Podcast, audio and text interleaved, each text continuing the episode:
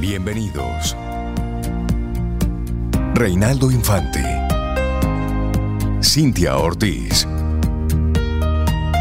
Sobeida Ramírez. En Camino al Sol.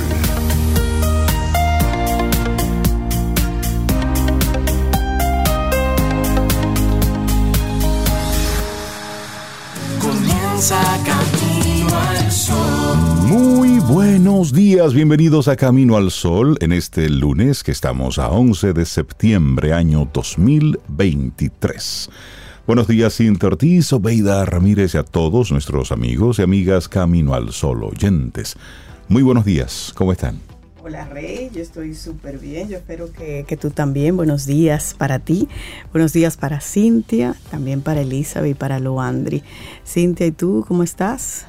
Estoy muy bien, Sobe, muy Qué contenta, bueno. sí, hombre, de comenzar un, un día nuevo. Hoy lunes, ¿me gustan los lunes? Sí, Sí, son- me gustan los lunes. sí, sí, Son sí. tan chéveres como los viernes. Sí, Tienen lo que- suyo, sí. Cada día tiene lo suyo. Sí, Como que sí, es la sí. ventana a la semana y entonces uno va pensando y tratando de planificar algo. Y lo nuevo. Sí. lo- sí, sí, sí, los comienzos. ¿Y pasaste un buen fin de semana, Sobe? Sí, sí, sí, yo Sí, lo bueno. pasé súper bien.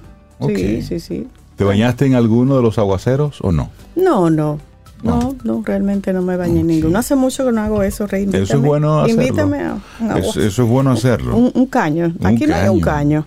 Eh, Vamos a hacer un caño aquí y un día no, venimos. aquí no hay un caño, pero, más se, o menos. Pero se puede Se manejar. puede manejar. Claro ¿Cómo es que eso? sí. Bueno, que se le busca la fuente. Hacemos un cañito. ¿no? Hacemos un cañito. Mira, sí, vamos a hacer eso un, día, un fin de semana. Bueno, y esperamos que nuestros amigos Camino al Sol oyentes lo hayan pasado bien, que hayan tenido un buen fin de semana, que hayan tenido así como oportunidades para descansar, para dormir, para estudiar si te tocaba estudiar, trabajar si te tocaba trabajar, para que hayas hecho lo que te hayas propuesto. Así Y lo que tocaba a veces. pero Se Exacto. toca. Porque cuando toca, toca. Cuando toca, toca. Sí. Y es así. Bueno, y nuestra intención y actitud camino al sol para este día, porque cada día es bueno que le pongamos un porqué y un para qué. Ay, sí. Esas respuestas dan propósito y generalmente son propósitos elevados, porque un por qué y un para qué es una respuesta que, que no tiende a ser como una minimalista No, o eso es lo que te da materialista. como la claridad y el camino. Sí, te da como un camino más amplio, más alto. sí, sí. No hay mejor aporte para un ser humano que ayudar a otros a encontrar su propio camino. Wow. Y uno puede hacer eso. Ayudar a otro a encontrar su propio camino. Bueno, es que a veces con una palabra que tú digas, Por lo menos lo ilumina un, poquito, sí, ¿verdad? sí, sí, dar luces. Porque eso es, señores, Eso es grande. Eso es importante, Eso es ayudar a importante. otro a encontrar su propio camino. Claro, eso es, eso es es una potente. responsabilidad grande. Aquí el tema es no asumir eso como, como misión. No, usted va haciendo. Y es posible que en tus palabras yo encuentre algunas Sí. luces a preguntas que tenga. o en tu silencio. Exactamente. Y en tu porque eso silencio. comunica. Sí, sí, Sí, sí. sí, sí.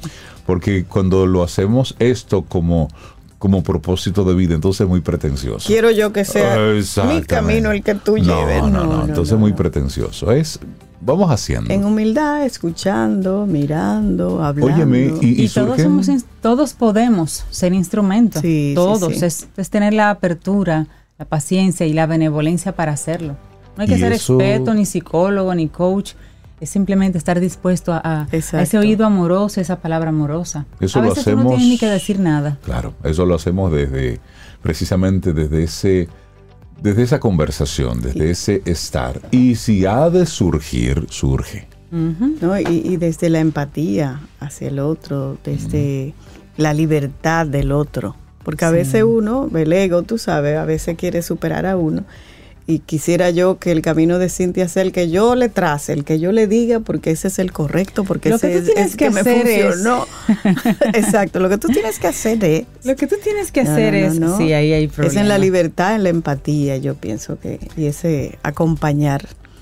Mira, a a yo decía que a veces no hay ni que decir nada, porque cuando alguien te está contando algo, el hecho de verbalizarlo y de decírtelo en muchas ocasiones hace que la misma persona ya al verbalizarlo lo ves diferente. Dice, oye, pero mira, yo diciéndote esto, ahora yo estoy entendiendo y tú no has dicho nada. Ujú. Tú has estado ahí prestando tu oído tranquilo. Y la persona a veces, pues con Sí. esa conversación en voz alta, hace su propio proceso de integración, Claro. de como- desecho, de... Sí, sí, sí. Como la historia del sabio aquel, que había una fila impresionante fuera de su cabañita, fuera de su choza. Y bueno, van a investigar por qué este señor tiene tanta gente esperando para tomarse unos minutos con él. Y cada persona que salía de ahí era hablando maravilla de este señor.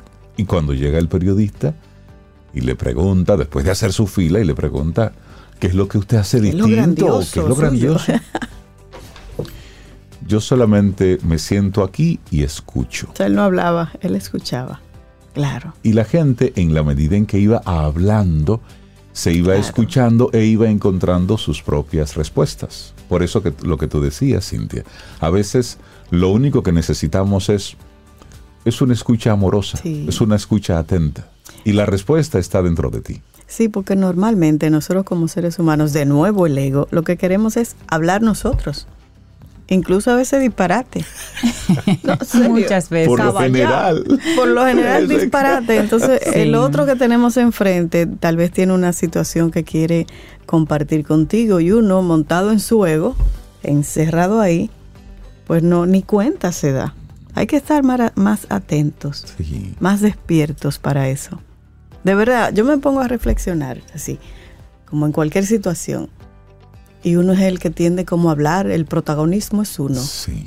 No, ¿Y, y no, no te ha pasado, Cintia, verdad. conversando con, con alguna persona y desde que tú comienzas, porque tú necesitas sacar algo Sí. de ti, la persona de inmediato encuentra una situación similar y se monta en tu conversación y ya. No, y a veces ni siquiera eso, porque ahí por lo menos te está escuchando un poquito.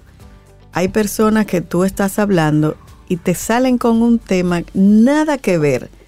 Yo hago así, me callo, mirar para arriba, mirar para abajo y cierro la conversación. Ni siquiera es un ay cañado. Me pongo, a, me pongo a escucharlo, a ver, tú sabes. a ver, Sí, digo, bueno, ¿a él dónde neces- llegamos? necesita hablar más que yo. Exactamente. El- eso no es nada, eso no es nada tal cosa. Bueno, mira, y sí. hoy se conmemoran días interesantes, por ejemplo, está el Día de los Patriotas y siempre nos gusta mencionar para visibilizar un poco, para compartir esto diferente que se celebran a nivel mundial, cosas que nunca pensamos. Día del Patriota el 11 de septiembre de cada año, los estadounidenses celebran Patriots Day. O Sí, Día de los más bien Patriotas. Es un- conmemoran. Conmemoran. Pero esto fue a propósito de lo que pasó un día como hoy.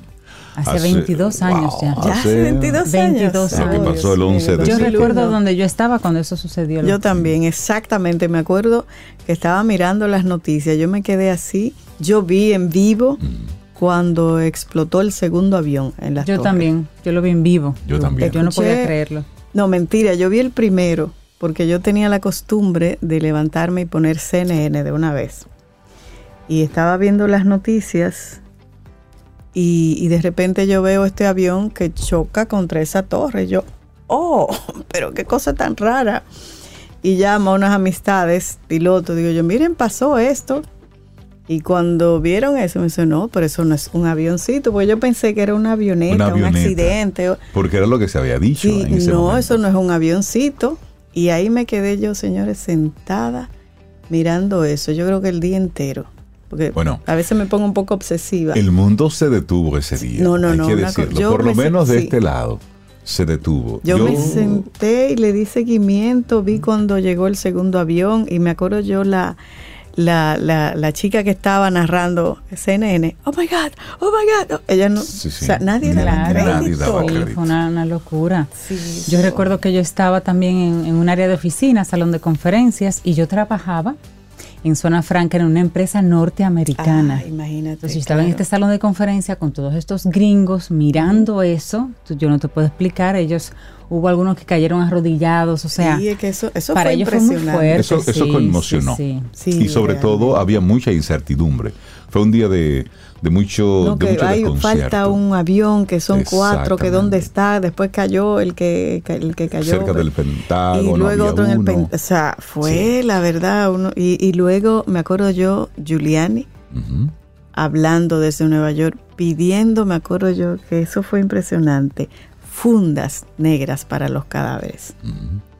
Pidiéndolo así, Sí, sí. así a la franca. Más de 3.000 personas murieron. Así es, fue, fue un día para no olvidar.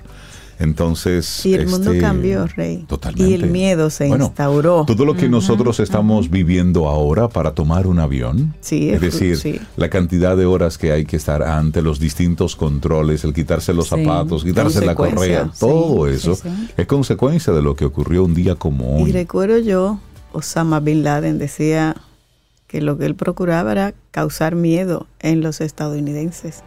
Y ganó. Se, el miedo ganó. El miedo ganó. y también mucho Sí. desconcierto en todo lo que ocurrió en torno a esto. Se dice Sí. que unas 3.000 personas, casi 3.000 personas murieron en estos atentados del 11 de septiembre, que luego desató, bueno, pues ya sabemos lo que ocurrió después de eso. Lo importante es, es no olvidar. Entonces hoy en Estados Ay. Unidos habrá una serie de, de memoriales a propósito de, de todo esto. Hay otra semana, o más bien hay otra conmemoración que se celebra en esta semana, y es que durante todos estos días, durante estos cinco días, será la Semana del Bienestar en las Américas. En septiembre se conmemora esta Semana del Bienestar en las Américas. Es una iniciativa impulsada por la Organización Panamericana de la Salud. Nace en el 2011 y fue inspirada en el Día del Bienestar del Caribe. Y bueno, en este mes de septiembre se estará celebrando, arrancando en el día de hoy. Y eso es bueno, pensar en el, en el bienestar, pensar en, en buscar formas para estar más saludables, para estar más sanos. Ver la, la- la medicina desde el punto de vista preventivo. Y es nosotros tener un estilo de vida donde podamos comer más saludable, mover el cuerpo, mentalmente procurarnos cosas que nos den estabilidad emocional y mental. Es decir, el bienestar en todo el sentido de la palabra. y que el bienestar, la salud y el bienestar está en nuestras manos en muchos casos, salvo Claro. excepciones que ya tú tengas un diagnóstico, pero muchos de nosotros tenemos eso en nuestras manos. Lo que pasa es que damos rienda suelta y cuando duele algo tomamos una pastilla y no averiguamos mucho. Hay una, hay una serie en Netflix que Rey yo hemos estado viendo, bueno, terminamos ayer, que se llama Live 100. Ah, yo le estoy viendo. Vivir 100 años. Sí. Y básicamente menciona cinco puntos azules de la Tierra en donde las personas llegan a ser centenarios. Y Sí. él quería descubrir, este investigador quería descubrir por qué estas personas eh, exceden la, la- la- vida, digamos, como la conocemos en los demás países. Llegan a 100 años, 102 años, 97 años, pero con una vitalidad, Sobeida Ramírez, que no, te yo, puedo yo- yo lo- yo explicar. lo estoy viendo. Pero- a mí me ha- me ha- no la he terminado, pero me ha encantado. Y entonces, y países muy diferentes entre sí, Sí. que al final las claves son diferentes entre ellos también. O sea, la dieta es un elemento común, el aspecto social, o sea, tener El amigos, compartir. La actividad física. El la disfrutar. actividad física, el entregarse, el voluntariado, el entregarse Sí. a otros también, también. Eh, es una serie muy bonita que si tienes la oportunidad, Camino al Sol Oyente, te invitamos a que la veas. En el último capítulo, tristemente, se ve cómo se va revirtiendo un poquito todo eso. Sí. Porque la velocidad que lleva nuestro mundo, eh, toda la comida chatarra, todas las cosas pre- están también llegando a estos lugares. Pero la idea es, y yo creo que es el valor que tiene este, este, este material, es volver a conectar con lo importante y volver a comenzar a pensar en preservarnos nosotros. Porque al final, la industria farmacéutica, por ejemplo, es un negocio. No es para que usted se cure, es para que usted sea cliente y se fidelice. Usted debe tener eso claro. El que tiene que buscar que eh, curar es el propio, la propia persona, mismo. Y uno como, mismo. como siempre decía la doctora Zunita en sus intervenciones, Sí, que tu comida sea tu medicina. sea tu medicina. Así y es. todo y lo, los puntos que coinciden en todas esas zonas azules es precisamente eso, cómo la comida se convierte precisamente en tu medicina y luego la actividad física, no hacer ejercicio, no, no, no, actividad física, Sí. es decir, moverte y hacer cosas. Mira, y, y el lema de este año para esta semana que me encanta es los cuidados que necesitamos, los cuidados que queremos. Esto es para el año 2023. No, el tema es los cuidados que necesitamos, los cuidados que ¿Qué queremos. queremos? ¿Y cómo celebramos esta semana? Que me quedé, me quedé pensando ahorita, ¿cómo celebra uno esa, esa semana del, del bienestar? Bueno, la mayoría de las actividades se centran principalmente en jornadas deportivas. Para eso, para mover el, el cuerpo. Muchos países deciden llevar a cabo maratones, triatlones. Y no digamos países, usted puede empezar y hacer esta semana algo, algo de esto. Ciclismo también, caminatas, senderismo, como dicen los gringos, you name it. Hay Usted elige ahí, de su caminata en algún parque eh, en Mueve esta el cuerpo. semana. Sí, y además elija usted la salud como, como Claro. estilo de vida, el bienestar. Pero eso es una decisión. Eso no tiene, usted no tiene que pagar un centavo de gimnasio, usted no tiene que buscarse a un nutricionista para una dieta mega cara. No, no, no, no, no. Mire, es más sencillo de lo que usted se imagina. Es Mire, este más documental sencillo. refleja la vida en un sitio que se llama Loma Linda, en California. Porque los demás son ciudades un poco ai- aisladas, vamos a decir, pero Loma Linda en California, que queda en California, ahí en el centro de la vida, de- y queda como 40, 45 minutos del centro de la ciudad. Y ellos, aunque están en una gran ciudad, tienen como la mentalidad de estar abstraídos en lo que es su, su código de vida, digamos. Ellos tienen los beneficios de una gran ciudad, pero tienen ese Tienen ahí código su burbujita. una ahí. pequeña burbujita donde el deporte es sumamente importante y tú ves todas las canchas de tenis con personas de 75, 90 años jugando tenis, Obeida.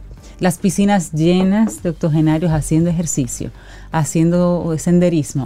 Una zona con un buen nivel adquisitivo, buen nivel de seguridad, mucho verde, pocas casas, o sea, hay condiciones también que hay que y decirlas también así. ves lo, lo- lo que ocurre en, en Costa Rica, donde tú tienes entonces una situación eh, económica precaria, entre comillas, Sí, precaria. pero la, la calidad de vida que tienen esas personas a propósito de su actividad física y de su hacer, entonces muestran a un señor de 102 años montado en un caballo, eh, Sí. arreando vacas. Es como tú es dices, Rey, es la decisión que uno tome, la intención con que uno quiera vivir su vida, su día a día, Su porque día la día. vida suya es al día a día que la va claro, construyendo. por ejemplo, hoy que tú te vas a desayunar. Adivina que yo me desayuné. Ajá. A propósito del, del documental, batata. De un lo pedacito más de batata. de lo más saludable. Ah, Sí. esa- cuando yo Nosotros vi no apreciamos la batata en su sí. como Y debe a- ser. mira, a mí me encanta. Sí. Y entonces ayer fui y compré de esa asada, que es muy rica, y ya, Esa es, con un buena, quesito. esa es buena con chocolate. Son las 7:18 minutos. Estos, eh, estas introducciones del programa que se, Uno se se extienden bastante. Bueno, así arrancamos nuestro programa Camino al Sol. Te recuerdo las diferentes vías en las que conectamos de forma especial, siempre, siempre, a través de estación 97.7 FM. Luego te invitamos a que visites nuestra página web caminoalsol.do y tenemos un número de teléfono en el que estamos conectados, el 849-785-1110. Así es. Miren, y permítame dedicarle todo el programa a mi sobrino que cumple años hoy, digo a uno de ellos, porque Ah. tengo varios. Eh, sí, a Javier. Javier está de cumpleaños en el día de hoy.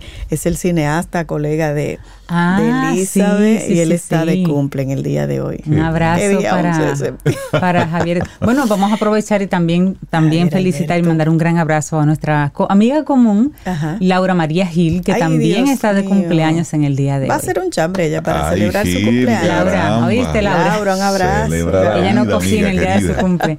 Bueno, Laura sí celebra la vida, una Así persona es. que solo irradia vida. Cuando Así ella es, llega se Vitalidad, siente. sí, donde quiera que llegue, se siente. bueno, pues iniciamos con esta canción hermosísima, Rayando el Sol, la versión que, em, que hace Maná junto a Pablo Alborán, que canta bellísimo. Y así iniciamos este Camino al Sol. Lindo día. Los titulares del día en Camino al Sol.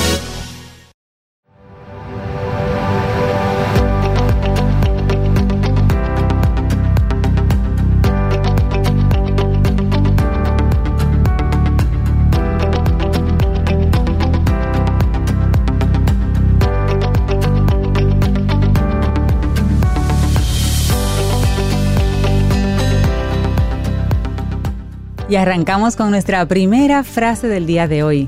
Es de Albert Einstein y dice, esta es una frase para los lunes. Esta es una frase que hay que ponerla, esa frase de lunes. Ok, frase de lunes. Diga. La mente es como un paracaídas, solo funciona cuando está abierta. Así que hoy lunes abra su mente para que esta semana sea diferente. Se lo manda a decir Albert. Nuestro querido Albert. bueno, y hablando precisamente de esto de tener la, la mente abierta, el presidente de la República, el señor Abinader, convocó a una reunión extraordinaria del Consejo de Seguridad Nacional para abordar la situación en Haití y tomar las acciones necesarias para proteger los intereses de la nación. Esto se dio a conocer ayer. El encuentro se llevará a cabo este lunes a las 9 de la mañana en el Palacio Nacional. El anuncio lo hizo el vocero de la presidencia y director de estrategia gubernamental, Homero Figueroa. El llamado para el encuentro ocurre tras la tensión que viven las dos naciones por la excavación de un canal que se construye del lado haitiano para desviar el agua del río Masacre. El gobierno dominicano cerró el paso fronterizo por Dajabón, lo que llevó a, la NOR a que no se realizara el mercado binacional el pasado viernes. La convocatoria de esta reunión responde a la creciente preocupación por la evolución de la situación en Haití y la importancia de garantizar la soberanía y la seguridad nacional en la frontera, así refiere la nota de prensa. Así es que se estará, bueno, ya me imagino que están caminando para allá los diferentes ministros y personas que tienen que tener esta conversación. Espero que se hable, se hable profundo y serio sobre esto. Y honesto de ambas partes. Exactamente. Bueno, y mientras el gobierno hace eso que tú estás diciendo, que ha convocado a esta reunión, grupos haitianos ya empezaron a instalar alcantarillas en el espacio dragado que servirá de cauce para el desvío de aguas del río Masacre. Según medios de Haití, la decisión de los haitianos cuenta con el apoyo del ex senador Juaninque Pierre, allá en Haití. El pasado sábado fue vista una grúa en la margen occidental del afluente mientras bajaba las secciones que serán acopladas para formar el conducto de agua. Se informó de que fuerzas uniformadas de Haití han sido vistas custodiando la obra presuntamente para dar protección a los propiciadores de este acto. También se ha destacado el hecho de que un grupo numeroso de haitianos permanece día y noche en los alrededores del canal, armados de palo, machetes y piedras, para evitar que los trabajos sean interrumpidos por compatriotas que han sido afectados por el cierre de la frontera. Ya tú sabes, ahí están. Y les doy un dato nuevo. Esta noticia realmente es del sábado, pero no habíamos tenido la oportunidad de comentarla. Senadores aprueban ley que exonera de impuestos los yates y embarcaciones de lujo. Hay cosas que yo, el Senado aprobó, sí. Hay cosas que yo no entiendo. Vamos a ver, vamos a ver. Qué vamos a ver qué dice la noticia. El Senado aprobó este viernes en segunda lectura un polémico proyecto de ley que exonera de gravamen o tasa arancelaria a un grupo de embarcaciones lujosas entre los que se incluyen yates y botes de vela. Según el proyecto aprobado por los senadores en una sesión extraordinaria el viernes, los yates, yates de competiciones, barcos de motor, motocicletas acuáticas o jet ski, los barcos de vela y otras embarcaciones no pagarán impuestos durante 10 años a partir de la fecha en que se promulgue la ley. Qué abusadores. La misma iniciativa, propuesta por los senadores Alexis Victoria y Ginette Burnigal, establece que las inversiones que se realicen en áreas de infraestructura a favor del turismo náutico de recreo gozarán de exenciones fiscales.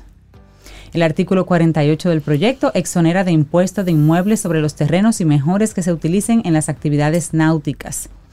Exoneración total del impuesto de importación, contribución o gravamen que recaiga sobre la importación de materiales, equipos, mobiliarios y accesorios que se usan en la construcción, rehabilitación y equipamiento comercial de la actividad de servicio o productos vinculados al turismo náutico de recreo. Así es que dice exactamente el numeral número 48 del proyecto.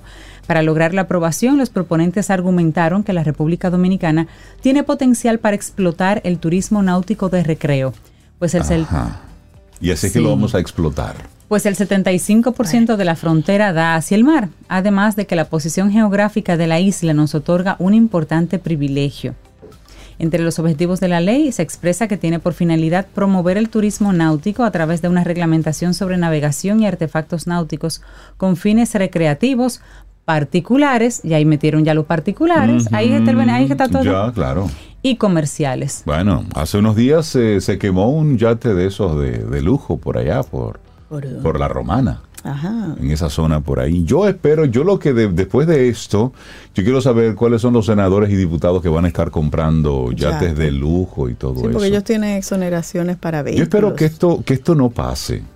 Yo espero que bueno, esto... Lo aprobaron, lo aprobaron el viernes. Yo espero que esto le den para atrás. Cualquier actividad comercial se supone que genera ingresos. Exacto. Toda actividad comercial que genera ingresos Por supuesto. debe pagar impuestos. Claro. Porque entonces el colmadero y el colmadero que, pague o el supermercado. Y a mí me llama la atención ¿por qué, los uno de sí, lujo? porque otros Exactamente, porque los, de, lujo? Ahora, si tú me dices a mí que es para producción, yo te digo muy bien, estamos con un incentivo. De mover turistas, exacto, pero pero de lujo, en serio. Tal vez nos falta de información. lujo y, particulares. No, no, no, no, no. Yo yo yo espero que ellos dicen particulares, ellos dicen de recreo y comercial, pero ahí metieron los particulares, ahí donde todos ellos tienen su beneficio. Pero es que ese es el, el gran desfase es como, como, como vemos aquí, que cualquier préstamo para, para consumo te lo dan sin pensarlo dos veces, pero todo crédito que es para producción, tú tienes que presentar ¿eh? hasta, como decimos aquí, las 7000 vírgenes para que te puedan dar un préstamo para producción. Es una especie de, de sinsentido con el que se trabaja en nuestro país. Pero bueno, un país que necesita dinero para producir y estamos dando exoneraciones a cosas que pueden pagar. Por supuesto, si usted puede, si usted puede comprar un yate de lujo, usted puede pagar el impuesto que eso amerita. Punto.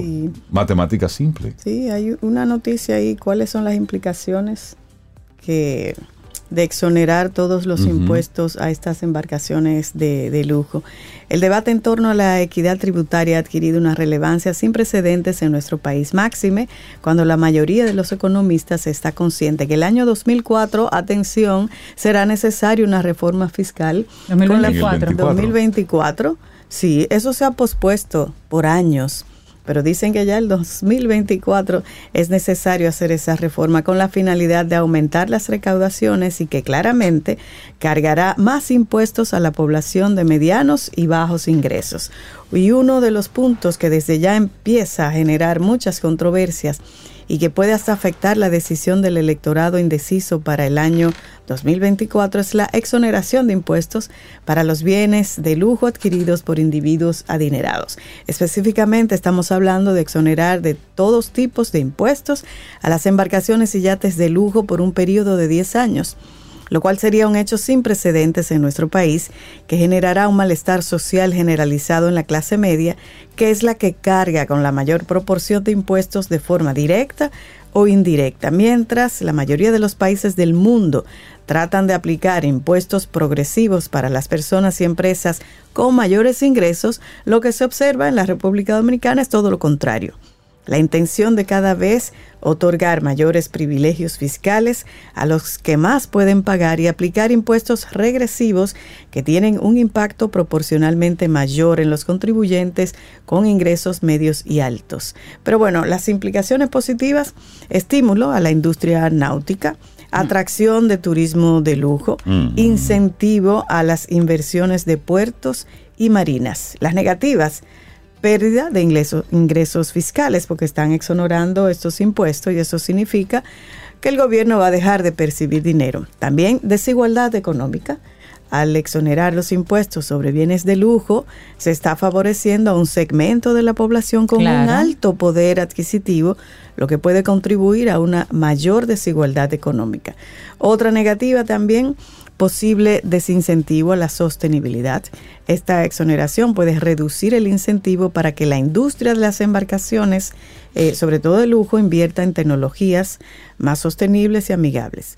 Percepción de privilegio y descontento social es otra de las de los temas negativos y el impacto en la infraestructura pública el uso de instalaciones públicas como puertos, muelles, por parte de embarcaciones exoneradas de impuestos, puede generar una carga adicional en la infraestructura pública que aún así no recibe ingresos por impuestos. O sea, yo tengo que mantener los puertos, los muelles, todo, sin e- recibir. todo eso Bueno, para no, no, ahí beneficiar a personas que sí lo pueden pagar. Y esos son de los de los incentivos. incentivos de Claro este que sí. país. Cambiamos ahora de tema. El Ministerio de Medio Ambiente reportó que los informes técnicos realizados luego del derrame de combustible en las barcazas ubicadas en los negros de Asua establecen que la empresa que opera la planta incurrió en el incumplimiento de las medidas de seguridad determinadas en la licencia ambiental otorgada. Medio Ambiente indicó que ordenó a la central de generación eléctrica Powership Asua que paralice el trasiego de restos de combustibles derivados del proceso de combustión y funcionamiento de los motores hasta que sustituya el sistema de mangueras con el que opera por tuberías metálicas no corrosivas a fin de evitar accidentes. Causa y consecuencia. Bueno, nos vamos para el plano internacional. Así es. En Marruecos el viernes hubo un terrible, terrible terremoto. Sube a, a 2.122 el número de muertos y 2.421 el número de heridos por el terremoto de Marruecos, y esto según el último recuento provisional de las autoridades marroquíes. La provincia con más muertos es Al-Hassus, que registró al menos 1.351. La segunda es Taurudant, donde el sismo ha dejado ya 492 decesos, y esto según un recuento oficial divulgado a las 4 de la tarde hora local de ayer. El devastador terremoto de magnitud 6.8 sacudió la región meridional marroquí de Marrakech. Tuvo su epicentro en la localidad de Ijil, 63 kilómetros al suroeste de la capital turística de Marruecos. Y la tragedia ha desatado un movimiento de solidaridad y de ayuda de la comunidad internacional, que ha comenzado a movilizarse para colaborar en la búsqueda de supervivientes y en las labores de desescombro. Los equipos de rescate han comenzado a desplegarse después de que Marruecos haya aceptado la ayuda de cuatro países inicialmente, España, Reino Unido, Emiratos Árabes y Qatar. Desde Nueva Delhi, varios líderes que han participado en la cumbre del G20 que mencionamos la semana pasada han reiterado a Marruecos su disposición de enviar ayuda urgente en el corto plazo para reconstruir tras el sismo. Wow, qué pena. Una pena, y eso fue, bueno, fue terrible. Bueno, ya lo mencionábamos al principio, hoy se conmemoran 22 años del ataque a las Torres Gemelas. Este lunes se cumplen 22 años del atentado terrorista, uno de los peores registrados en la historia de Estados Unidos. Ese 11 de septiembre de 2001, cuatro vuelos provenientes de distintos aeropuertos de Estados Unidos fueron secuestrados por 19 terroristas de Al Qaeda. De los aviones involucrados, dos de ellos impactaron en las torres gemelas del World Trade Center de la ciudad de Nueva York, mientras que uno más se estrelló en las instalaciones del Pentágono y un cuarto en un campo abierto de Shanksville, en Pensilvania. De acuerdo con cifras oficiales, un total de 2.977 personas perdieron la vida en el atentado terrorista del 11 de septiembre, de las cuales 2.753 víctimas pertenecen a la ciudad de Nueva York. Entre ellas había civiles, policías y bomberos. A la fecha, solo el 60% de las víctimas mortales ha sido identificada, eso según informa la oficina del médico forense. Bueno, y para las personas que siguen el deporte. Djokovic gana el US Open de 2023. Este es su cuarto premio así como de gran de envergadura, digamos. Y bueno, y lo celebra, obviamente. Claro, y tiene motivos para celebrarlo. Gana frente al ruso Danil Medvedev 6-3, 7-6, 6-3 y ha ganado ya 24 títulos de Grand Slam en su carrera, 10 que fueron en el Australia Open, 7 en Wimbledon, 4 US Open y 3 Roland Garros. Mira, y cerramos este momentito de informaciones con, con la gran epidemia que tenemos en República Dominicana, los accidentes de tránsito. Ay. Y hay que decirlo así, porque lamentablemente República Dominicana ocupa el primer lugar, sí, escuchó, República Dominicana ocupa el primer lugar en cuanto a muertes por accidentes de tránsito a nivel global. Esto según estadísticas que salen publicadas en el portal World of Statistics de mayo 2023. Es decir, en este resumen que se está haciendo de las estadísticas del mundo, dice que el país en el país por cada 100.000 habitantes ocurren 65 muertes vinculadas a accidentes de tránsito. Los datos lo podemos corroborar cada día al conducir por las calles o al leer la prensa, la cual recoge más de 10 muertes por accidentes de tránsito entre agosto y lo que va de septiembre, y una incontable cantidad de choques menores. Los accidentes de tránsito más recientes se registraron el sábado en la región este, específicamente en la provincia de la Altagracia. El primero se produjo en la mañana del sábado e involucró dos autobuses de transporte de personal hotelero que transitaban por la carretera Higüey la otra banda. El choque de los autobuses dejó nueve personas muertas, 17 heridos. Ese mismo día, en la misma carretera, otros dos autobuses cargados de empleados de hoteles colisionaron en horas de la tarde. Sin embargo, a diferencia del primero, no hubo víctimas mortales. Pero, ¿qué dicen los testigos?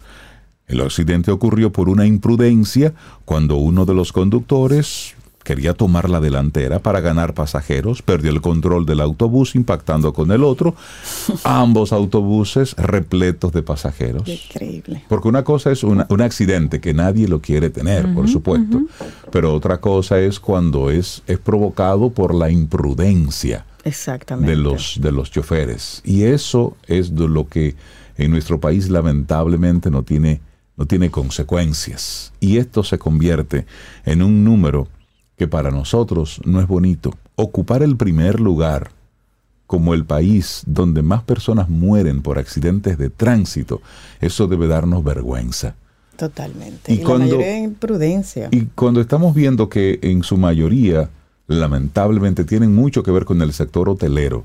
Entonces, entonces gobierno, ya que hablan tanto del turismo y el turismo, bueno, pues instruyan a ese personal, edúquenlo, fórmenlo, eso, eso es por un lado. Y por otro lado, aprendamos de las experiencias de otros países. No, Rey, y, eso me preocupa que pudiera ir en aumento porque estamos hablando de, esa parte que, hemos oído eh, frecuentemente accidentes en la parte turística, pero acá en la ciudad yo veo cada vez más el aumento de motores que se van en rojo, no importa la hora, ellos se van como que eso es abierto para ellos.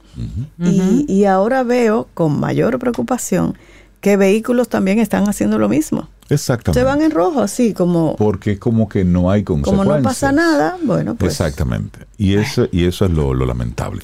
Estas son algunas de las informaciones que te compartimos aquí en este Camino al Sol. Hacemos una pausa y retornamos en breve. Laboratorio Patria Rivas presenta En Camino al Sol, la reflexión del día.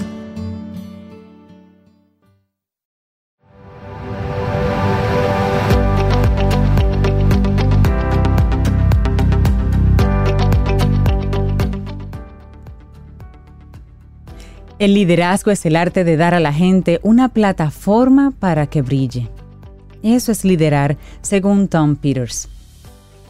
Seguimos avanzando en este camino al sol. ¿Le, ¿Le parece si hablamos de el modelo SCARF de neuroliderazgo. Ay, me gusta eso, como conocer algo nuevo. Un lunes temprano. Digo, para mí es nuevo.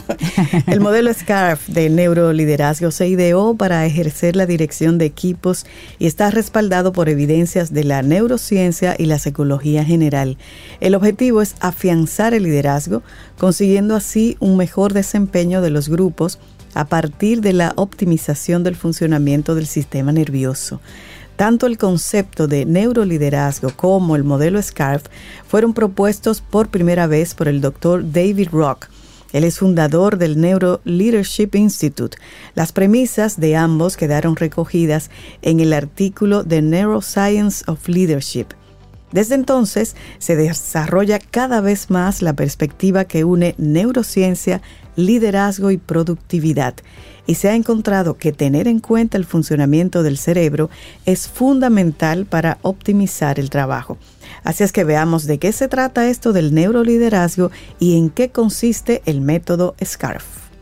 Bueno, la mayoría de los modelos de liderazgo y de trabajo en equipo parten de la idea de, de que la mente es racional. La neurociencia dice que dicha idea se encuentra lejos de ser exacta, ya que un gran porcentaje de la actividad cerebral es de carácter inconsciente. Se estima que el cerebro humano es capaz de recibir hasta 400 mil millones de bits por minuto, más que una computadora solo, Sí. pero solo logra procesar conscientemente unos 2.000 bits. Datos como este llevaron a David Rock a proponer que la gestión de equipos sería mucho más eficaz si se parte de estos hallazgos de la neurociencia. A esto se llamó neuroliderazgo y planteó siete nuevos objetivos para la dirección del personal. Y aquí te compartimos estos.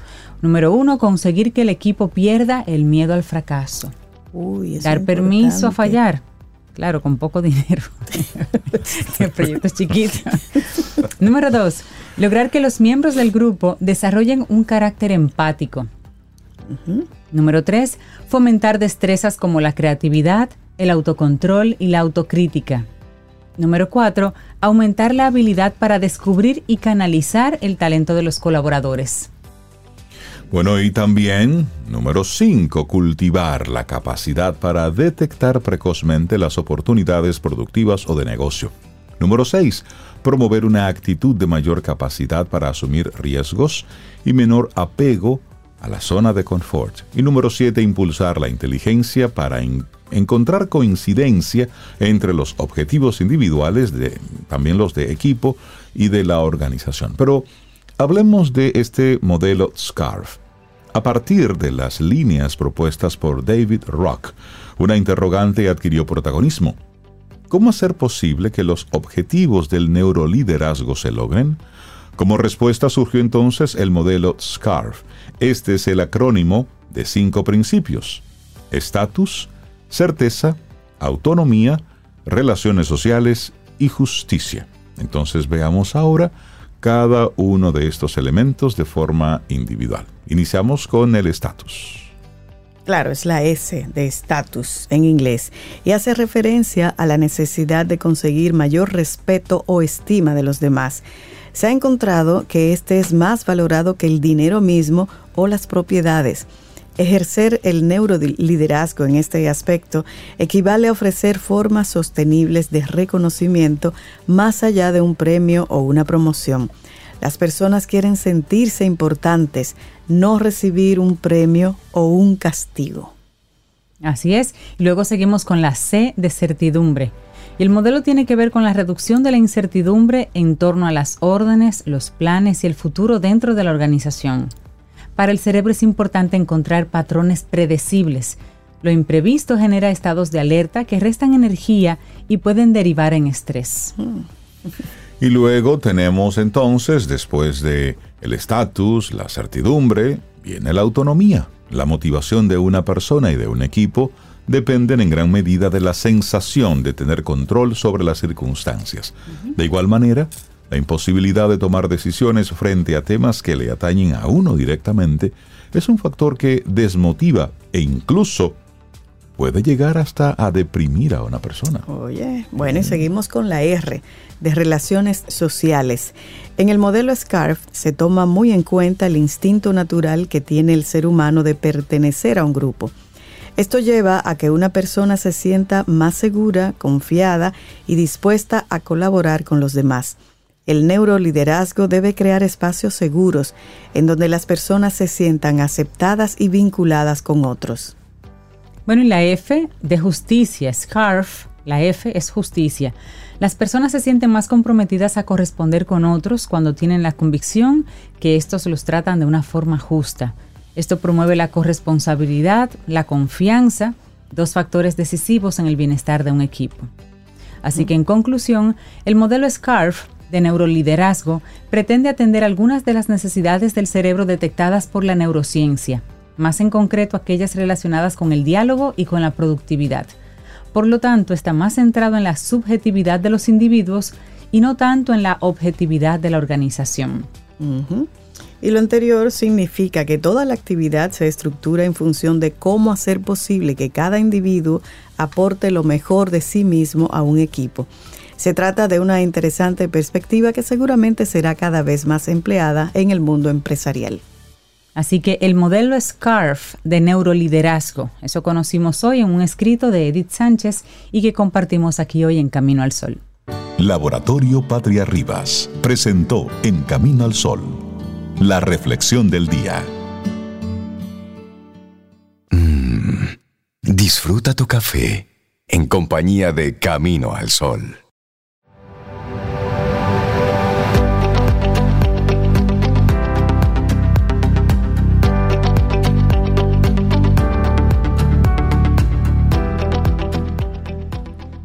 La mente es lo que hace al hombre y lo que lo hace grande es la calidad del pensamiento de esa mente. Swami Vivekananda, pensador místico, líder religioso indio. Y nosotros seguimos aquí avanzando en este camino al sol. 7.57 minutos es lunes, estamos a 11 de septiembre. Y muchísimas gracias por, por conectar, por estar con nosotros a través de estación 97.7 FM y también caminoalsol.do. Lunes. Siempre que están los lunes, bueno, pues hay un, buen amigo, uno de nuestros primeros colaboradores que siempre nos acompaña para arrancar ciclos y para cerrar otros. César Cordero, director de Del Carnegie Dominicana, nos acompaña como siempre con, con, el buen ánimo que lo caracteriza. César, buen día, ¿cómo estás? Muy bien, muy buenos días. Y cerrando el año, entramos en la recta final. ¿Cómo se siente en los bre? En los bre, aquí celebramos los bre. Eso, eso es lo bueno. Lo importante es ver cómo ha ido transcurriendo el año y cómo nos vamos a preparar para este último tramo del año. Porque yo digo que República Dominicana no tenemos el tema de las estaciones como tal. Eh, a nivel de lo que es el ambiente, que es un calor eterno, aquí vivimos la eterna primavera, o como usted lo quiera poner.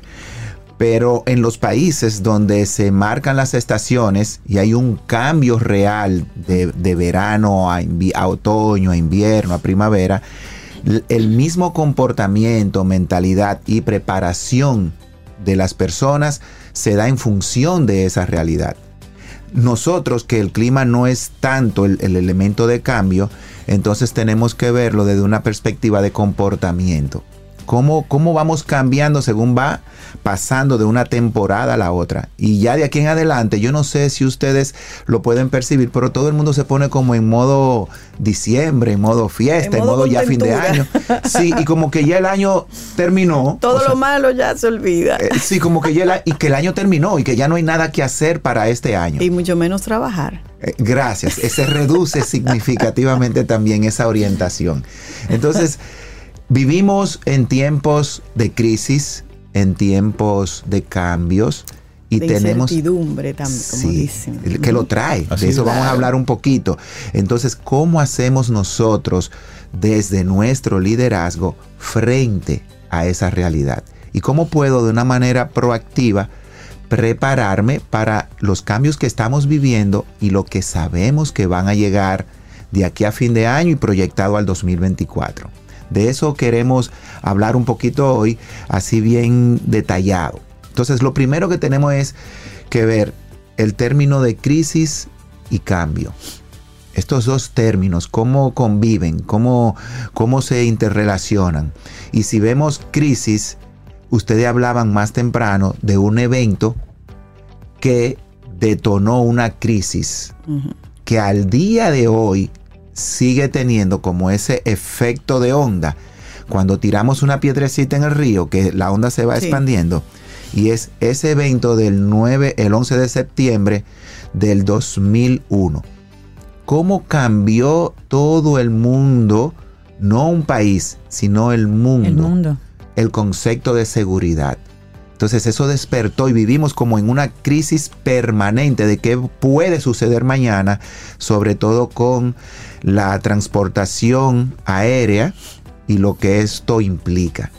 Entonces, fíjense que ustedes hablaban del el evento en el momento, pero ese evento se, este, se extiende hasta el día de hoy. Uh -huh. Y por eso seguimos en los aeropuertos, en todo, cuando se acercan estas fechas, por ejemplo, uh -huh. independientemente de la conmemoración, también hay toda una mecánica de seguridad en todos los Estados Unidos. Adicional. Adicional. ¿Por qué? Porque se pudiera estar aprovechando este momento para volver otra vez con este tipo de situación. Entonces, tenemos que ver la crisis no solamente por lo que sucede en el momento, sino lo que implica a largo plazo. Y tenemos que aprender un poquito también de los japoneses, donde sabemos que la palabra crisis es sinónimo o va de la mano con oportunidad.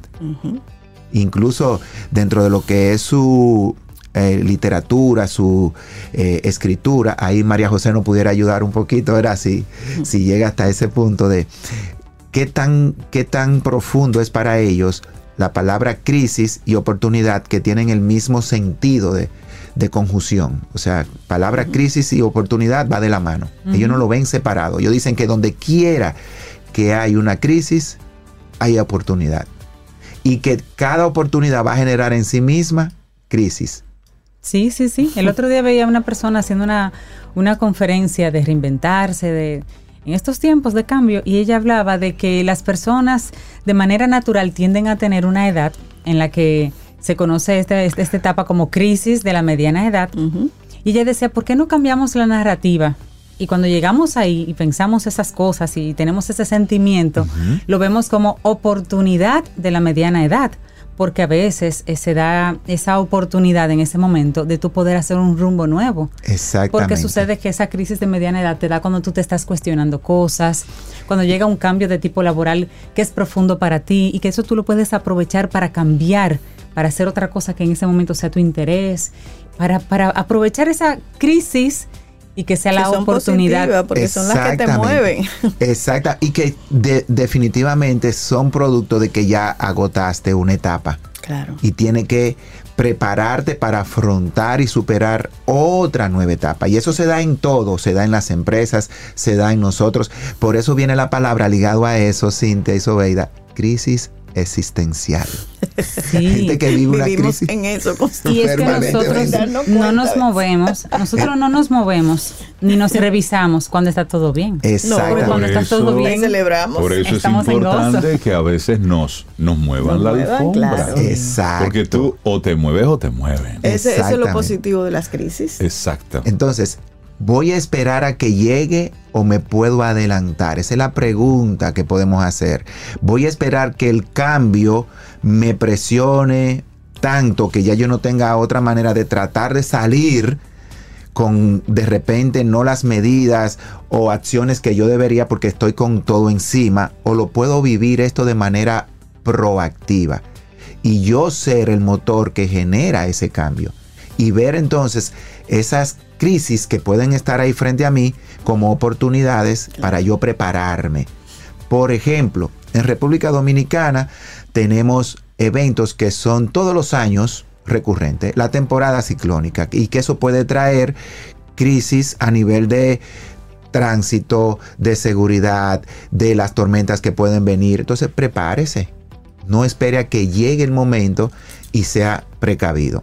A nivel empresarial, todo lo que está pasando con los mercados internacionales, los movimientos que se dan a nivel de las economías. El mundo vive en crisis constante. Hemos llegado a donde estamos porque hemos podido superar que crisis sobre crisis. Entonces, ¿cómo yo traigo eso a mi propia realidad? ¿Cómo yo aterrizo todo eso? Porque si usted escucha las noticias, podrá ver que estamos en crisis permanente. Tenemos una crisis social, tenemos crisis familiar, hay una crisis que está afectando una parte del mundo que te va a impactar a ti. Entonces, ¿cómo yo me levanto y hago frente a esto? Sencillo. Del Carnegie en su librito de oro tiene una serie de consejos que nos van a orientar para nosotros poder hacer frente a estos cambios. Y ustedes hablaban de algo hace un rato que me encantó y es cómo el neuroliderazgo, la neurociencia está incidiendo en el día de hoy. Porque somos seres pensantes, procesamos información, el cómo lo hagamos puede marcar la diferencia. Y no es lo mismo que usted hoy, lunes, reúna a todo su personal y le diga, bueno señores, la empresa va mal. Estamos cerrando el año, los números no están dando, si seguimos así, vamos a tener que antes de que termine el año tomar ciertas medidas porque hay que ponerse las pilas.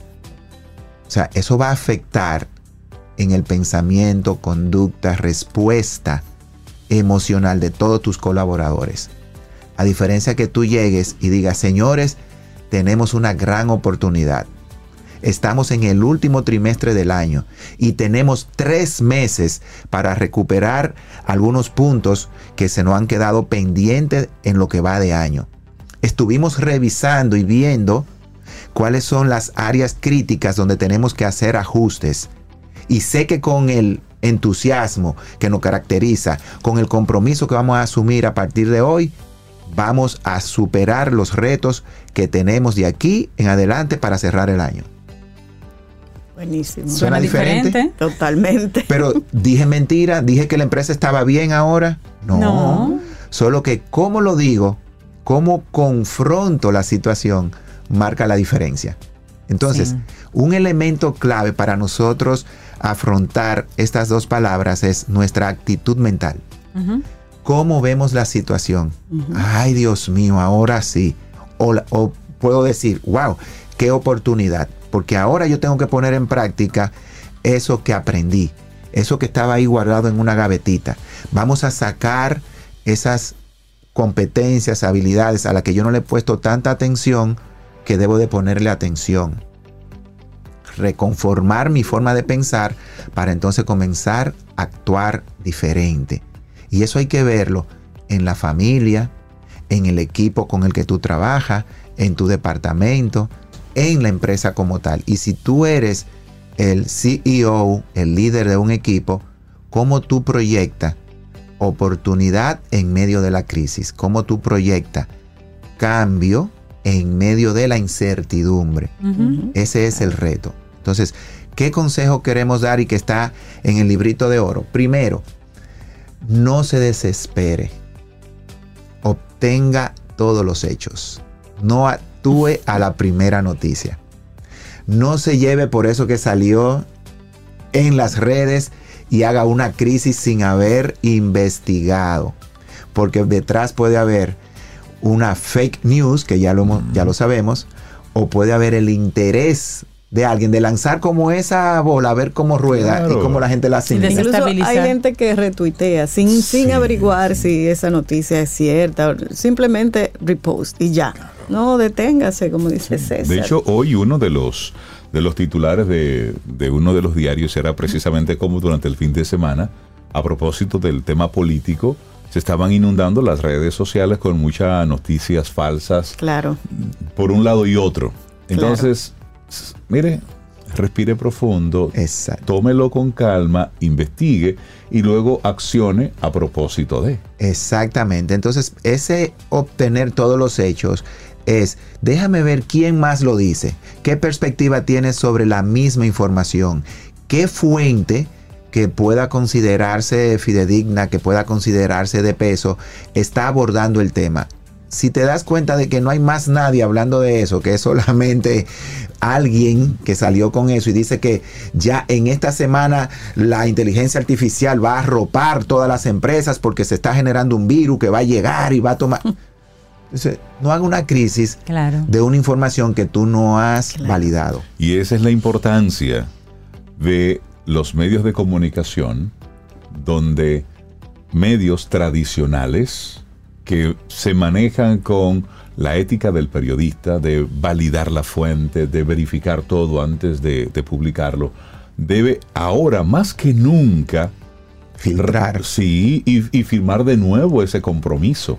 Porque ante tantas informaciones eh, y mucha ligereza Sí. a la hora de compartir información, nunca como ahora necesitábamos realmente unos guardianes precisamente de la información veraz. Exactamente. Bueno, incluso en medios ya que se respetan, como bien señalas, Reinaldo, están desarrollando departamentos de verificación y validación de información. Para antes de abrir una fuente. Entonces, porque todos somos susceptibles. Ahora, después de ese primer paso, ¿qué hago yo a nivel ya personal? Si obtuve todos los hechos, vi que sí que hay una situación, cuál es la dimensión, entonces pondero el impacto que puede tener en mí y en mi sector, en mi industria. Claro. Porque Con no, la mente fría y calmada para Ya. pensar mejor. Exacto. ¿Qué, qué, qué impacto puede tener en mí, en mi empresa, en mi equipo? Ah, no, no es en toda la empresa, es en un área en particular de la empresa. Ah, mira, eso que está pasando puede afectar nuestro sistema de compra. No haga la crisis entonces para toda la empresa.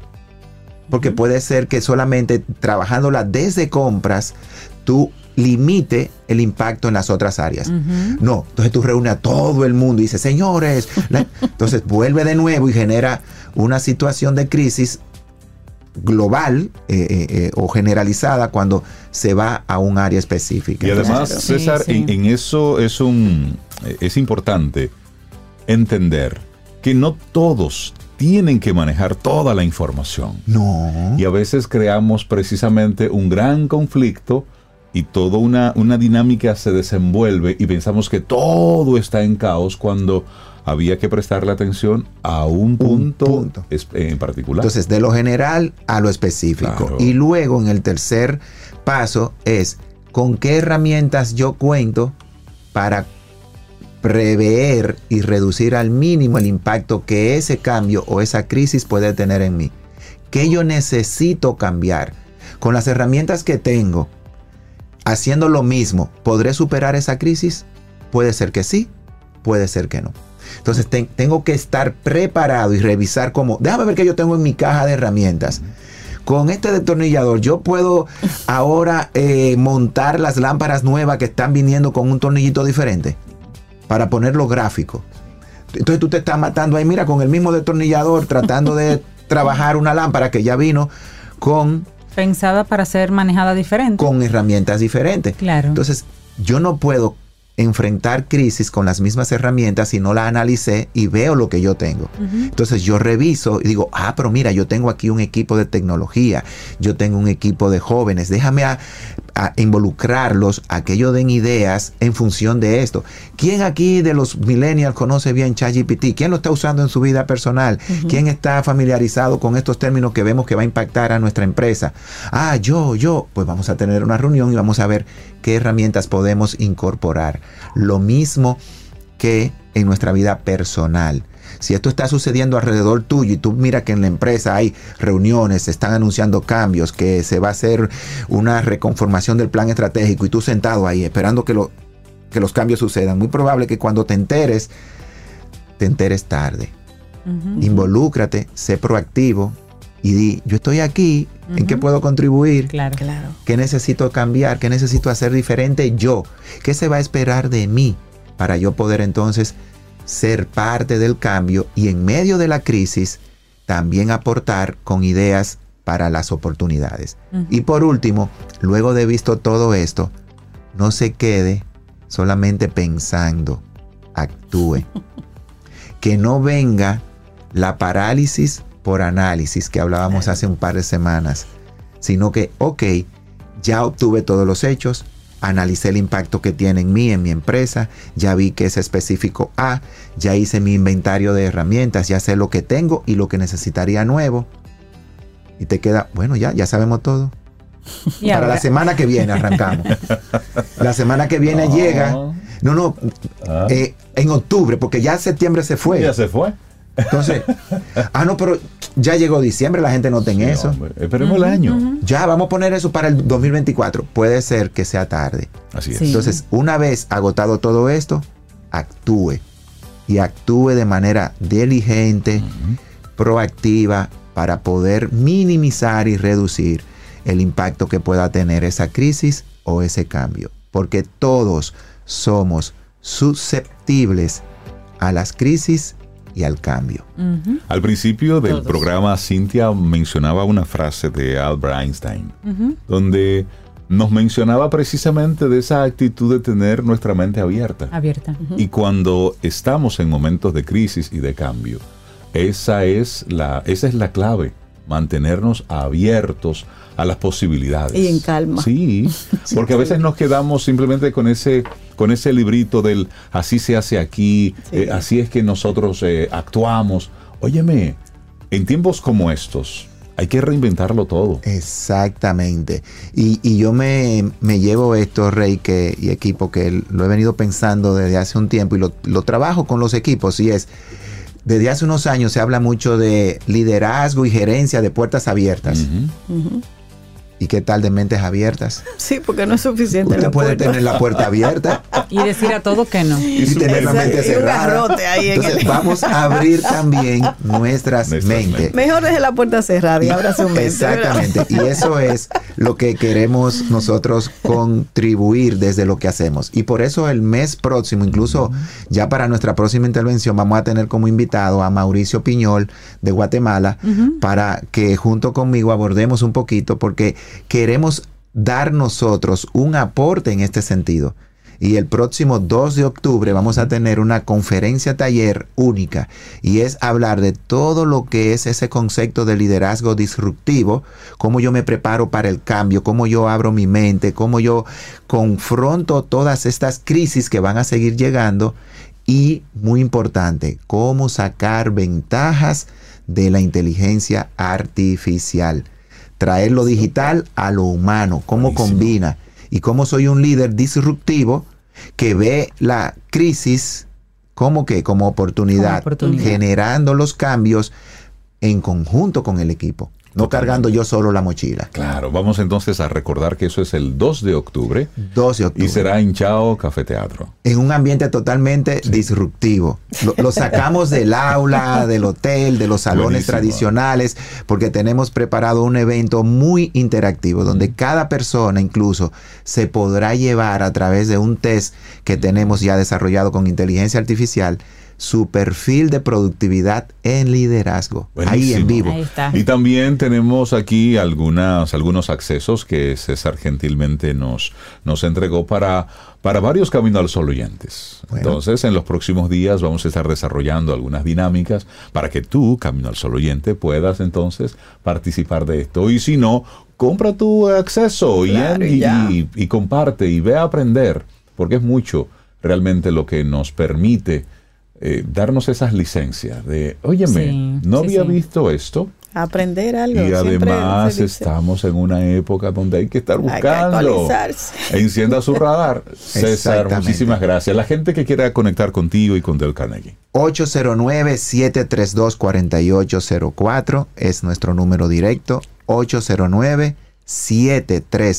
809-732-4804. Y a través de las redes que están ahí enlazadas, ¿verdad? Camino al Sol del Carnegie, del Carnegie Camino al Sol nos encuentra. Y la idea es esa, equipo, poder nosotros ser ese ente de cambio y que donde veamos crisis, incluso, y quiero cerrar con esto, seamos nosotros quienes con la calma, con la visión y el enfoque, digamos, no, aquí hay una oportunidad. Tú decías algo, Rey, quiero hacer un, un llamado muy consciente y es en el tránsito. Hemos hecho del tránsito una crisis permanente.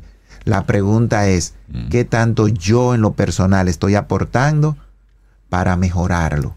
¿Qué tanto estoy yo respetando las reglas de tránsito? ¿Qué tanto yo estoy siendo paciente? ¿Qué tanto yo estoy evitando esa confrontación tan agresiva que vemos? Entonces vamos a ser ese ente que genere un cambio y que diga, sí, las cosas pueden cambiar porque yo estoy cambiando. Exactamente, yo sí estoy aportando algo distinto.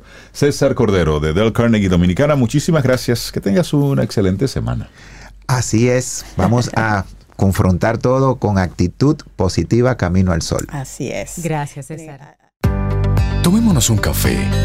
Disfrutemos nuestra mañana con Rey, Cintia, Soveida, en camino al sol.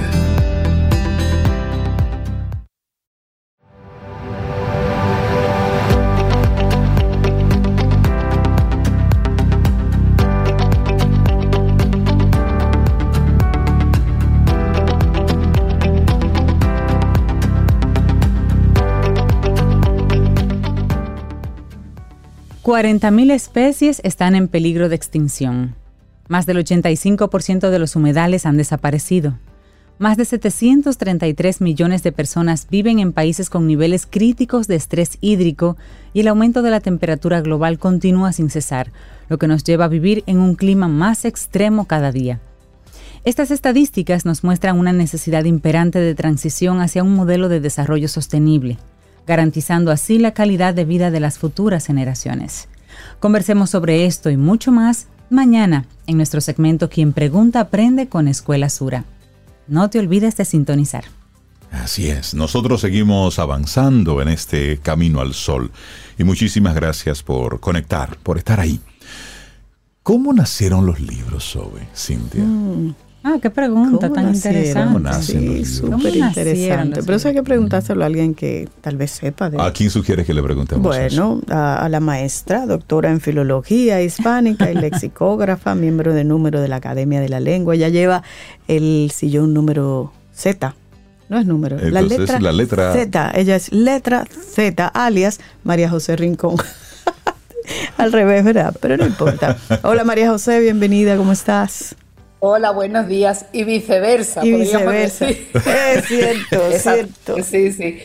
Eh, letra Z alias María José Rincón. Maravilloso para, para empezar el lunes. Es cuando tu avatar te, te suplanta, ¿verdad? Pero, pero está bien. Para mí las letras son parte de mi vida, por lo tanto, no es raro que al final me acabe pasando eso. ¿eh? Eh, Mire, ¿y cómo, había- ¿y cómo nacieron los libros, María José? Bueno, yo antes de empezar quiero responderle esa, ese buscapié que me lanzó César con la palabra crisis hace un momentito, en el que él decía, bueno, estamos hablando de crisis como de oportunidades y, y María José nos puede explicar qué significa la palabra crisis. Actualmente le tenemos ese significado, digamos, peyorativo, ¿no? Negativo, en el que siempre el cambio eh, significa un momento de, ince- de incertidumbre, de caos, eh, de dificultad. Sin embargo, eh, la palabra crisis tiene su origen en nuestra lengua, viene del latín y en el latín procedía del griego, ¿verdad? Crisis, se decía igual, eh, eh, específicamente es un cambio profundo, un cambio que tiene consecuencias importantes, no necesariamente eh, tienen que ser negativas, aunque en general le ponemos ese significado. Y procede del, del griego, del verbo griego krinein. eh, krinein en griego significaba eh, decidir, juzgar sobre una situación, es decir, em, implica juzgar lo que está pasando, implicando que se tiene que tomar una decisión porque las cosas no pueden seguir igual, tanto para bien como para mal. Fíjense lo que significa eso mm, vinculado a lo que nos ha estado contando César, ¿no? Mm, Estamos en una determinada situación, la que sea, que nos exige que mm, reflexionemos y que tomemos una decisión. Ese es el origen de la palabra crisis en griego y en latín. Así que ya le, le- le- le entregué lo que le debía a César, que, que me mandó a preguntar en vinculación. Y como hemos dicho que estamos celebrando eh, el bienestar, pues a mí se me ocurrió que, que más bienestar que estar rodeado de libros, ¿verdad? Y como casi siempre, esas, esas cosas que tenemos muy cerca y que damos por supuestas, eh, tuvieron en su origen, eh, fueron en su origen mm, cambios tecnológicos importantísimos. Y la invención del soporte para la escritura, del soporte escrito, fue un cambio revolucionario en la humanidad. Y yo les voy a hablar de esos primeros milenios, de esos primeros siglos en los que se descubrió que eh, la, la- la palabra hablada podría transformarse en palabra escrita. Una vez que, mm, que esto pasó, eh, empezamos a dejar atrás esos que eran los primeros libros, que eran los que no tenían un soporte material.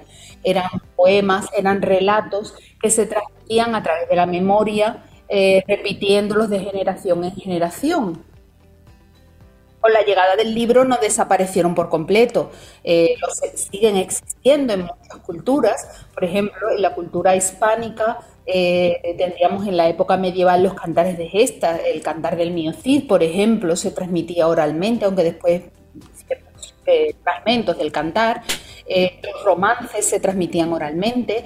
en- la cultura oriental, por ejemplo, las mil y una noches eran colecciones de relatos que no estaban escritos, que se transmitían oralmente. Eh, todo eso, todos esos relatos, todos esos mitos transmitidos oralmente, eh, pasaron al soporte escrito cuando este se inventó. Eh, ¿Cuáles fueron los primeros soportes para la escritura? Podríamos decir los primeros libros, ¿no? Eh, el primer soporte, mm, sin duda, debió ser la madera, ¿no? Fíjense que la palabra, y hoy hablamos mucho de palabras, la palabra griega biblos y la palabra latina liber, que están en el origen del libro, tal como lo conocemos hoy, originalmente en esos idiomas la, eh, la, pulpa interior del árbol, la, materia de la que está construido el tronco del árbol. Por tanto, fíjense eh, qué vinculación original tiene con la madera. Eh, por supuesto, la piedra. Todos recordamos esas inscripciones talladas en piedra que se han conservado de culturas milenarias anteriores a nosotros, ¿no? Eh, es el soporte más antiguo que hemos conservado, la piedra. Pero imagínense lo que suponía eh, escribir en madera o escribir en piedra, ¿verdad? Eh, después existieron también y fueron muy habituales en Mesopotamia las tablillas hechas de arcilla, de barro. se escribía el barro con un punzón y con ese punzón se iban haciendo esas marcas y después esa tablilla se cocía. Estas tablillas de arcilla eran muy propias de Mesopotamia y, generalmente pues em, eh, las encontramos aproximadamente sobre el siglo III antes de Cristo, ¿no? Imagínense, son, eh, muy antiguas, ¿no? Eh, ese, ese punzón con el que se escribía se le llamaba el stilus en latín de ahí pues vienen muchas palabras como la estilográfica, por ejemplo. Eh, por supuesto, esas tablillas de cera eran para la vida cotidiana, porque para los asuntos trascendentales se seguía utilizando el mármol o otras piedras nobles que eh, preservaban mm, pues con más fidelidad esos escritos que se consideraban excepcionales, por ejemplo, los códigos de leyes. El código de Hammurabi, que es uno de los conjuntos de leyes más antiguos que se conservan, eh, y que se ha encontrado es de 1700 a.C., escrito por el rey Amurabi, rey de Babilonia, se conserva hoy en el Museo del, Louvre en París y está escrito en piedra. Por ejemplo, de esas tablillas de arcilla que yo les hablaba, en Nínive, eh, que es una ciudad actual de Irak, se encontraron aproximadamente unas 22.000 tablillas de cera que se habían conservado del siglo 7 antes de Cristo. Eh, eso quiere decir que existían esas recopilaciones de tablillas que por lo tanto eran como nuestras actuales bibliotecas, que tiene origen en esa palabra griega, eh, y esto da, da, a entender por la historia que esos reyes de Asiria, de Mesopotamia, pues tenían talleres de copistas, de especialistas que se dedicaban a hacer estas tablillas, a escribirlas, a copiarlas y a conservarlas. La, un avance extraordinario en la historia del libro, el papiro. El papiro, claro, todo lo cambió. E, e, es un extraordinario cambio tecnológico, ¿no? El papiro es una planta que, se, crece a las orillas del Nilo, o una planta herbácea, ¿no? Una hierba, y del machacar los tallos del papiro, superponiéndolos como si fuera una trama, lo que para nosotros ahora sería una especie de tela, ¿no? Em, y con una serie de procesos, pues se consiguió que se pudiera escribir con tinta, ahora ya no con un... Eh, con un stylus que era como una especie de punzón porque no había que apretar, sino con un cálamo, podía ser una, caña de bambú tallada o podía ser una pluma de ave tallada en tinta que se hacía pues, con determinados procesos químicos, con carbón fundamentalmente. Había también una tinta roja que se usaba para los títulos, ¿eh? para destacar los títulos y los, y los epígrafes, pues se escribía en ese papiro. Tengan en cuenta que el papiro fue una de las grandes industrias de la época antigua. Eh, Egipto mm, mm, basaba gran parte de su economía en la fabricación de ese papiro en el antiguo Egipto. ¿no? Estamos hablando de, mm, aproximadamente el cuarto milenio antes de Cristo. ¿eh? Fíjense que estos papiros, que eran flexibles, por lo tanto podían enrollarse, lo que se hacían era que se escribían de forma horizontal en columnas y se iban enrollando ¿eh? en, un, palo, digamos, de madera y estos rollos eh, se llamaban en latín volumina, de ahí viene nuestra palabra volumen, ¿eh? para referirnos a un libro, el primer volumen, el segundo volumen, ¿no? Ah, ya, sí. De ahí viene nuestra palabra volumen. Mm, la palabra volumen en, en, su origen, en latín, significaba movimiento circular, como torbellino, espiral. Eh, y de ahí viene la idea, ¿no? De, o sea, reproduce esa idea de cómo eran los antiguos libros hechos en papiro, ¿verdad? Que eran enrollados en un, en un soporte de forma que em, pues uno lo iba desplegando. Imagínense la dificultad que eso suponía para el lector, porque volver hacia atrás o localizar una parte del texto significaba enrollar y desenrollar completamente el papiro. ¿Cómo se conservaban e-, esos papiros? Era complejo. Perdón. Eh, ¿Cómo se conservaban? Porque me lo imagino como frágiles. Eran, eh, evidentemente eran muy frágiles, sin embargo, hemos conservado muchos. ¿eh? hemos conservado, por ejemplo, uno que no está escrito, el más antiguo que se conserva, no está escrito, o al menos no se ve ya lo que tiene escrito, se descubrió en una, en una tumba de la primera dinastía de Egipto alrededor del año 3000 antes de Cristo. Wow. Bueno, como tantas cosas que se han conservado, evidentemente de la antigüedad de los papiros no hemos conservado mm, poquísimo de lo que de lo que existió en realidad ¿no? lo que nosotros tenemos de la cultura clásica fíjense si es grande importante es solo una ínfima parte de lo que realmente se, se, se conservó ahora por ejemplo en una villa en Pompeya eh, recuerden Pompeya la ciudad italiana que fue sepultada por las cenizas y la lava de un volcán pues mm, estas cenizas eh, destruyeron pero al mismo tiempo conservaron bueno pues en una de esas villas de Pompeya se ha encontrado una colección, parece que la biblioteca del dueño de la villa, de papiros que están quemados, pero bueno, no sabemos si con las nuevas tecnologías esos papiros absolutamente carbonizados pues podrán darnos alguna pista de alguna obra que no tengamos, que no se haya conservado de la antigüedad. Mm, eh, claro, mm, en esos papiros en los que se escribía con ese tallo, de planta o con, ese, o con esa pluma de ave, pues eh, les colgaba ¿no? una especie de notita en las que se eh, incluía el título, el autor eh, y los datos del libro. Y por eso las bibliotecas eran montones, ¿verdad? cubículos, receptáculos de montones de esos rollos, de esos papiros enrollados a los que los latinos le llamaban volumina, volumen. Y el, gran eh, descubrimiento es el pergamino. ¿eh? El pergamino que es el que a nosotros nos recuerda, pues sobre todo a la Edad Media, ¿no? Porque progresivamente ese monopolio que tenía Egipto del papiro hizo que en otras civilizaciones pues se pusieran a investigar qué más se podría hacer para evitar depender del papiro egipcio. Y entonces pues eh, inventaron el pergamino. El pergamino que viene su nombre de la ciudad de Pérgamo porque se cree, es una leyenda que atribuye a Eumenes, Eumenes III, rey de Pérgamo, eh, en la actual Turquía, eh, la invención de esa técnica para convertir las pieles de animales, como los corderos o las vacas o los, o los ciervos, convertirlas en un material que después de trabajado y de procesado fuera tan fino sobre el que se pudiera escribir.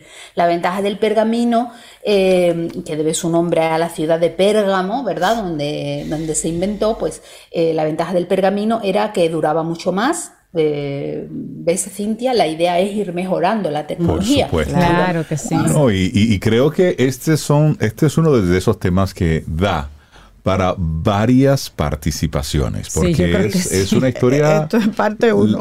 Sí, no, esta es la parte uno de la parte uno. De la serie, episodio uno. Parte uno de la letra A. Sí, creo, que Hasta que lleguemos a la Z.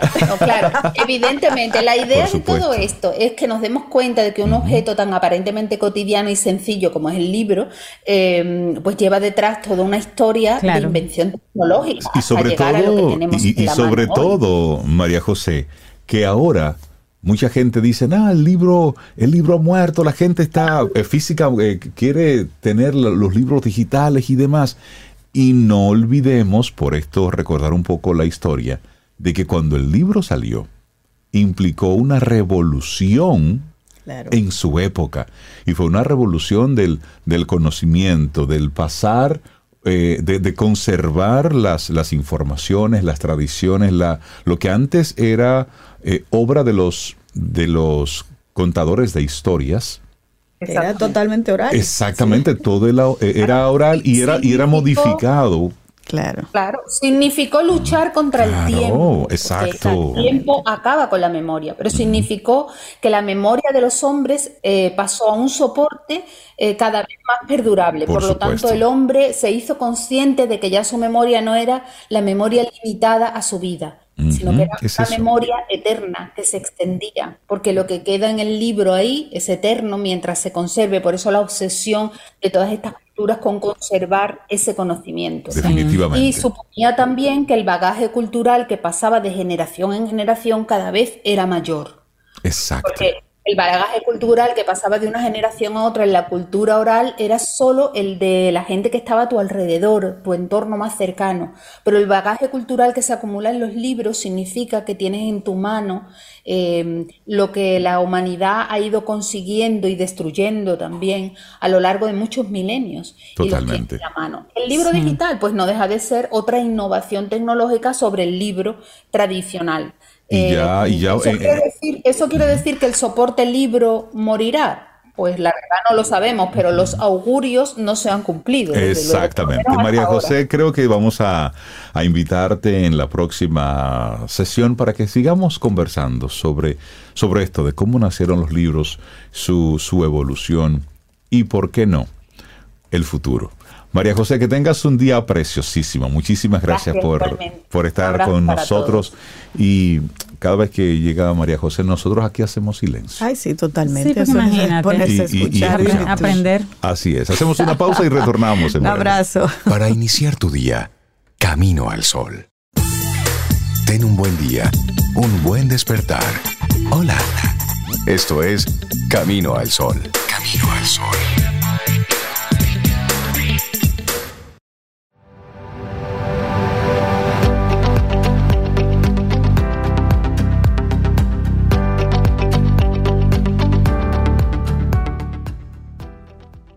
El coaching no es sobre ser el mejor en algo. Se trata de ayudar a los demás a convertirse en lo mejor que puedan ser. Y esta es una frase de un coach, Tom Landry, pero él es un coach deportivo, entrenador de fútbol americano. Bueno, ya que tú estás poniendo el tema, darle los buenos días, la bienvenida a Alex Agra, consultor en bienestar corporativo, coach, speaker, para hablar de unas certificaciones en coaching que tiene Max Life. Alex, buenos días y bienvenido de nuevo a Camino al Sol. ¿Cómo estás? Buenos días, buenos días. Yo feliz de estar nuevamente aquí compartiendo con ustedes. Bienvenido, Alex. Qué bueno tenerte nuevamente. Tenemos entonces la versión 2023 de esta certificación en coaching. Cuéntanos, imagina que una persona, un Camino al Sol oyente, no conozca de esta certificación. Coméntanos un poquito. Chulísimo. Mira, lo primero que quiero resaltar es que las, eh, el coaching, las certificaciones en coaching, no son solamente para personas que quieren ser coaches profesionales, dedicarse al coaching mm. como tal, sino personas que quieren optimizar su liderazgo, sus habilidades de comunicación, su autoconocimiento. Eh, su crecimiento personal y con herramientas poder eh, de alguna manera eh, ¿cómo se llama? Eh, elevar su calidad de vida, su nivel de vida y también elevar la calidad de vida y los niveles de vida de todas las personas con quien se comunica y a quienes les rodean. Entonces eso es como lo, primero. Eh, lo segundo es que estoy contento porque esta versión 2000, como tú le dijiste, 2023, es la primera que hacemos en el, en cuatro años presencial, ya que todas las anteriores, eh, o sea, del 2020 para acá se habían hecho digital, o sea que ah, finalmente tenemos a Arturo, Orantes de regreso en República Dominicana. Cara a cara ahora, qué bueno. Cara a cara, definitivamente. es una, una certificación muy especial, porque aparte del coaching, que es ese conjunto de, de herramientas, habilidades y conocimientos que te permiten elevar tu calidad de vida, y la de los demás también va a tener eh, un componente muy alto de logoterapia. La logoterapia es aquella eh, psicoterapia creada por Víctor Frank, el famoso psiquiatra que escribió el libro eh, Un hombre en busca de sentido. Entonces, donde tú vas a poder definir cuál es tu propósito de vida, ayudar a otros si quiere a definir su propósito de vida, a crear metas con sentido, metas con propósito y de alguna manera a hacer lo mejor de quizás los tres, de Arturo Orante le llama los tres destinos eh, a los que a los que estamos expuestos pues, cuando estamos viviendo. Totalmente. Sabes que temprano en la mañana hablábamos sobre una, una serie limitada que Cintia y yo estamos viendo en Netflix en, en estos días que es identificando zonas azules, es decir, lugares donde viven personas de más de 100 años. Y uno de los elementos eh, que coinciden en cada una de las áreas era el sentido que cada una de esas personas le ponía a su vida. Es decir, decía un señor de más de, tenía 102 años, él decía que para él lo más importante era saber por qué él se estaba levantando cada mañana. Es decir, cuál es el sentido de todo esto.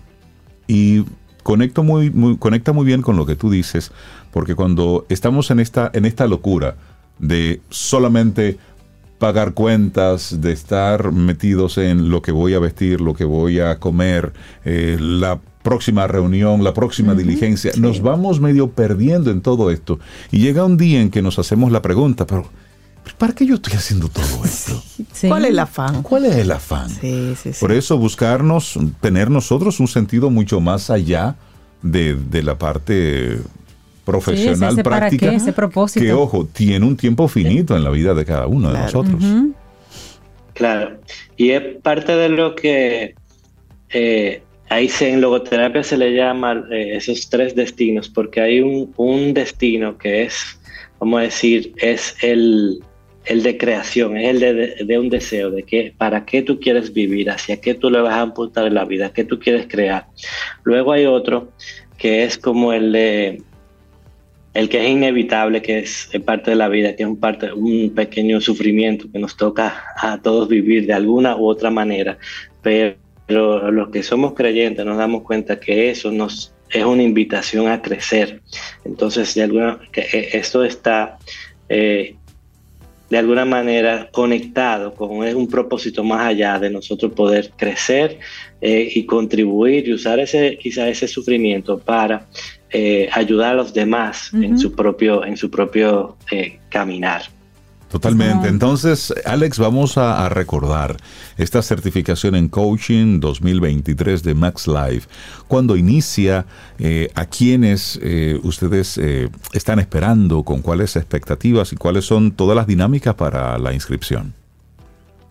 Súper. Mira, eh, la certificación comienza ya el- la semana que viene, del 21 al 24 de eh, septiembre. Son cuatro días presenciales y luego entonces quedan eh, tres meses eh, online. Va a ser aquí en, Spirit y se pueden, hay dos formas, o contactan por Instagram MaxLiveDR y por ahí le paso todos los links y todas las formas de inscripciones. Hay diferentes modalidades de pago y facilidades también. Eh, o también escribiéndome eh, un WhatsApp al eh, 829-343-2305.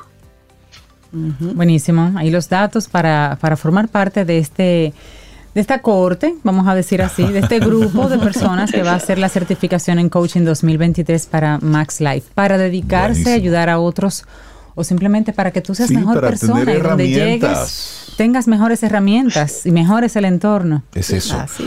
Alex Acra, consultor en bienestar corporativo, coach y speaker. Muchísimas gracias por darnos estas informaciones de esta certificación en coaching 2023 Max Life. Que tengas Gracias a ustedes. un excelente día, una muy buena semana. Ten un buen día, un buen despertar. Hola. Esto es Camino al Sol. Camino al Sol.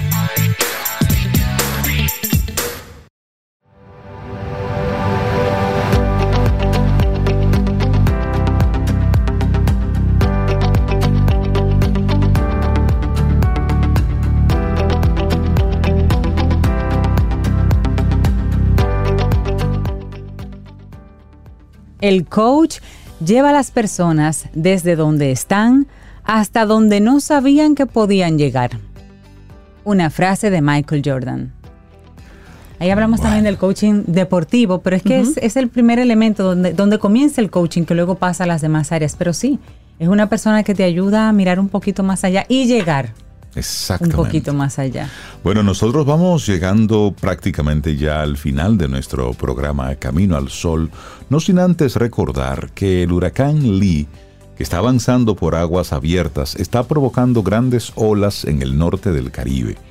Las previsiones apuntaban a que Lee virase eh, al norte el miércoles, lo que llevó al Centro Nacional de Huracanes a advertir que las Bermudas podrían estar registrando vientos, lluvias y demás. Pero oigan esto, el huracán Lee provocó olas de más de 15 pies en este lunes. Sí, sí, sí. Y por ahí la, la tormenta se- sigue avanzando categoría 3, pero ya las autoridades han dicho que las playas de la, de la zona norte van a estar experimentando un oleaje distinto. Así es que seamos prudentes en estos días.